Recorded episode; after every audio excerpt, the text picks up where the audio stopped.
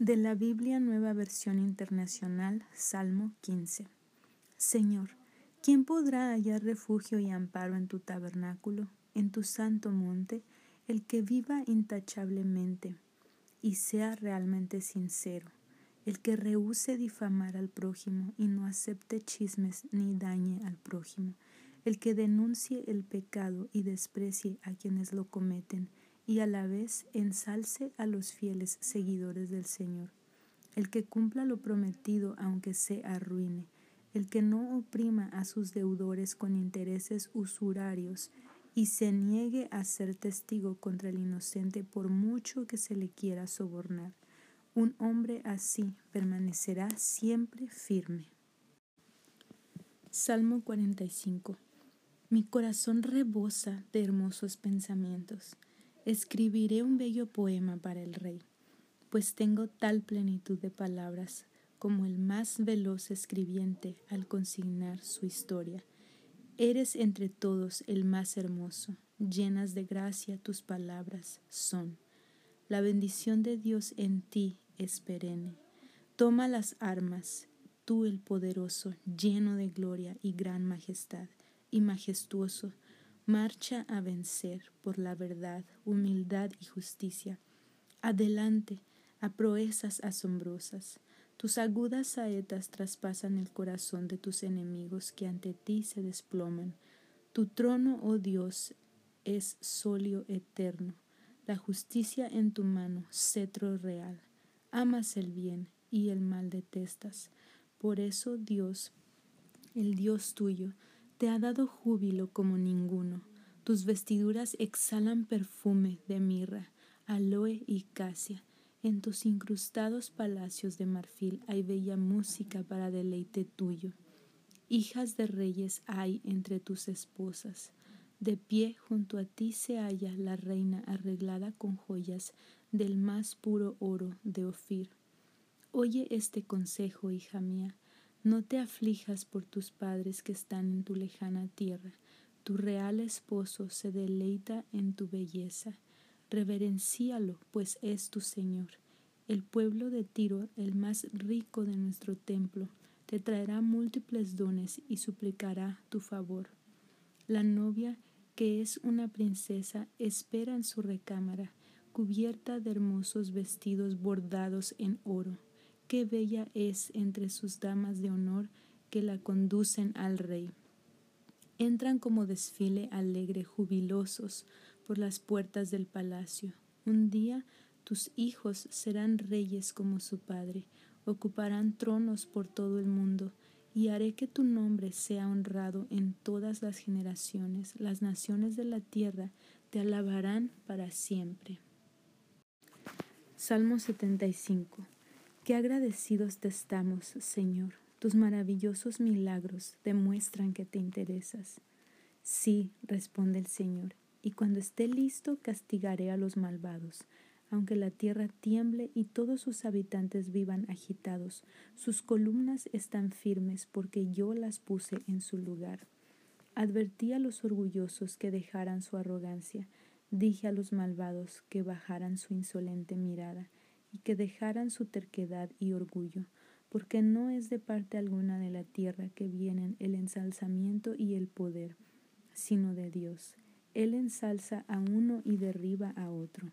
En la mano de Jehová hay una copa de claro y chispeante vino. Es su juicio, que se derrama sobre los malos de la tierra. Ellos tienen que beber de esa copa hasta las heces.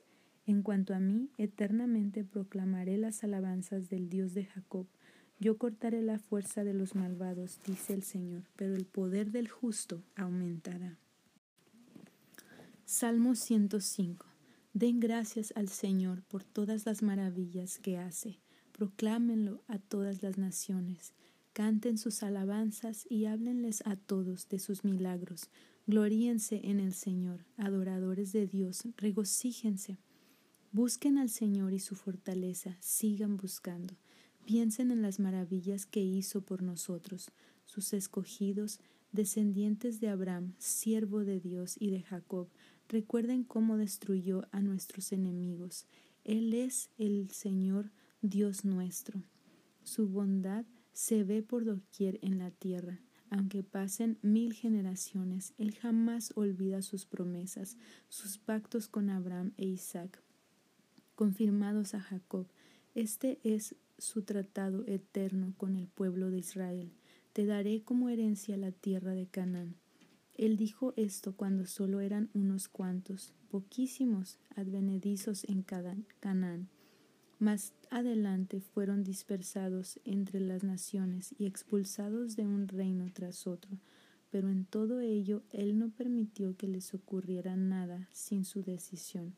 A muchos reyes que lo intentaron los destruyó.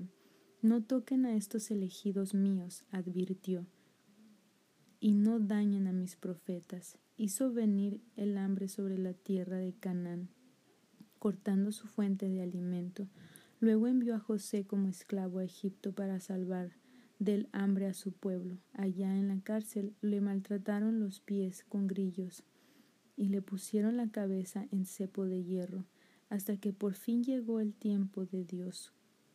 ¿Cómo le probó Dios su paciencia? Entonces el faraón lo mandó llamar y lo puso en libertad. Pusieron a su cargo todas las posesiones del faraón en su mano estaban encarcelar a los ayudantes del rey y dar lecciones a los consejeros reales. Y luego Jacob, Israel, llegó a Egipto y vivió allí con sus hijos. En los años siguientes el pueblo de Israel se multiplicó extraordinariamente, hasta ser una nación más numerosa que la de sus gobernantes.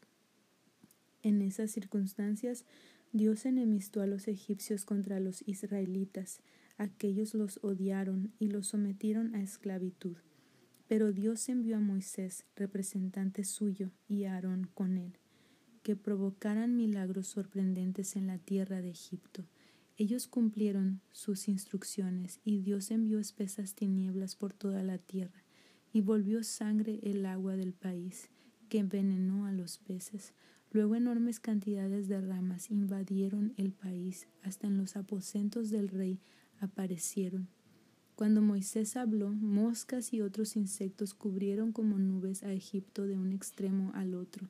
En vez de lluvia, envió mortal granizo, y los rayos sobrecogieron a la nación. Sus viñas y sus higueras se arruinaron. Todos los árboles quedaron despedazados por tierra. Él habló y enjambres de langostas acudieron y devoraron todo lo que había de verde y destruyeron todas las cosechas. Luego mató al hijo mayor de cada familia egipcia, su orgullo y su alegría, y sacó salvo de Egipto a su pueblo, cargado de oro y plata. En aquel tiempo no había entre ellos ni enfermos ni débiles. Egipto se alegró de que se fueran, porque le inspiraban profundo terror. Él extendió sobre ellos una nube para protegerlos del sol abrasador y les dio una columna de fuego por la noche para iluminarlos. Pidieron carne y les mandó codornices y les dio maná, pan del cielo. Él abrió una roca y de ella brotó agua que formó un río por entre la tierra seca y estéril, porque él recordó su sagrada promesa a Abraham su siervo. De este modo hizo entrar a los suyos cantando en la tierra prometida les entregó las tierras de los gentiles con sus cosechas y todo. Comieron lo que otros habían plantado. Esto se hizo para hacerlos fieles y obedientes a sus leyes. Aleluya. Salmo 135. Aleluya. Sí, alábelo su pueblo, de pie en los atrios de su templo. Alaben al Señor porque es tan bueno. Canten a su glorioso nombre porque el Señor ha elegido a Israel como su personal posesión. Yo conozco la grandeza del Señor, sé que es mayor que la de cualquier otro Dios. Él hace cuanto le place por todo el cielo y la tierra, y en lo profundo del mar. Hace que por toda la tierra se levante la niebla y envía el relámpago para que derrame la lluvia de entre sus tesoros manda los vientos, destruyó al hijo mayor de cada hogar egipcio junto con las primeras crías de los ganados. Hizo grandes milagros en Egipto ante el faraón y todo su pueblo. Hirió a grandes naciones, matando a reyes poderosos, a Sejón, rey de los amorreos, a Og, rey de Basán, y a los reyes de Canaán, y entregó para siempre la tierra de ellos como regalo a su pueblo Israel. Oh Jehová, tu nombre permanece para siempre, la fama tuya es conocida por toda generación, porque Jehová vindicará a su pueblo y tendrá compasión de sus siervos. Los paganos adoran ídolos de oro y plata, hechos por los hombres, ídolos de bocas mudas y ojos ciegos, de oídos que no oyen. Ellos no pueden respirar. Los que los hacen se vuelven como ellos, y lo mismo cuantos en ellos confían. Oh Israel, bendice a Jehová, que los sumos sacerdotes de Aarón bendigan su nombre. Oh sacerdotes levitas, bendigan al Señor Jehová Oh, bendigan su nombre todos los que confían en Él y lo reverencian. Que todo el pueblo de Jerusalén alabe al Señor, porque Él vive aquí en Jerusalén. Aleluya. Proverbios 15. La respuesta suave aparta el enojo, pero las palabras ásperas provocan disputas. El maestro sabio convierte en júbilo el aprendizaje. El maestro necio profiere necedades. Los ojos del Señor miran por doquier y observan tanto al malo como al bueno. Las palabras apacibles dan vida y salud, las quejas producen el desaliento. Solo el necio menosprecia el consejo de su padre, el hijo sabio los toma en cuenta. Ser bueno es un tesoro, pero la tribulación persigue a los malvados. Solamente los buenos pueden dar buen consejo, los rebeldes no. El Señor detesta las ofrendas de los malvados, pero se deleita en las oraciones de su pueblo. El Señor desprecia las acciones de los malos, pero ama a quienes procuran ser buenos. Si dejan de procurarlo, el Señor los castiga. Si se rebelan contra ese castigo, morirán. Las profundidades del infierno no guardan secretos para la sabiduría de Dios, cuanto menos los corazones de los hombres. El escarnecedor se mantiene a distancia de los sabios, pues no le gusta que lo reprendan. El rostro feliz alegra el corazón. El ensombrecido demuestra que tiene el corazón despedazado. El sabio tiene hambre de la verdad mientras que el escarnecedor se alimenta de necedades. Cuando el hombre está triste, todo le parece mal. Cuando está alegre, todo le parece bien. Es mejor poseer poco y reverenciar a Dios que tener grandes tesoros acompañados de dificultades. Mejor es comer sopa con un ser amado que buena carne con quien odiamos. El hombre enojadizo promueve riñas, el hombre sereno trata de evitarlas. El perezoso tiene dificultades toda su vida. La senda del bueno es fácil. El hijo sensato alegra a su padre, el rebelde entristece a su madre.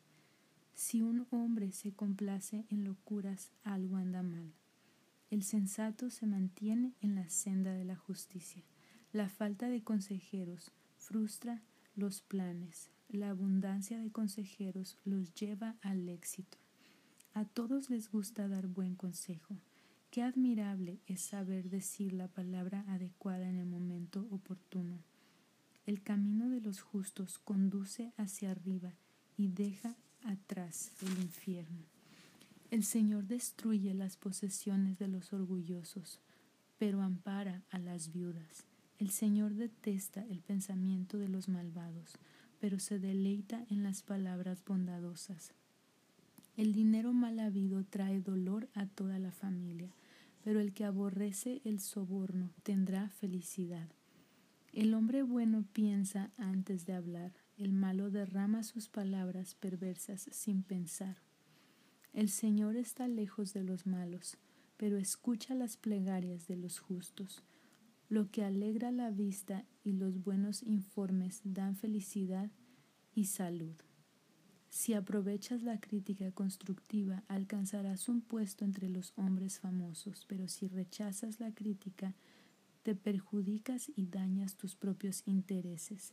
La humildad y la reverencia para con el Señor te traerán sabiduría y honra.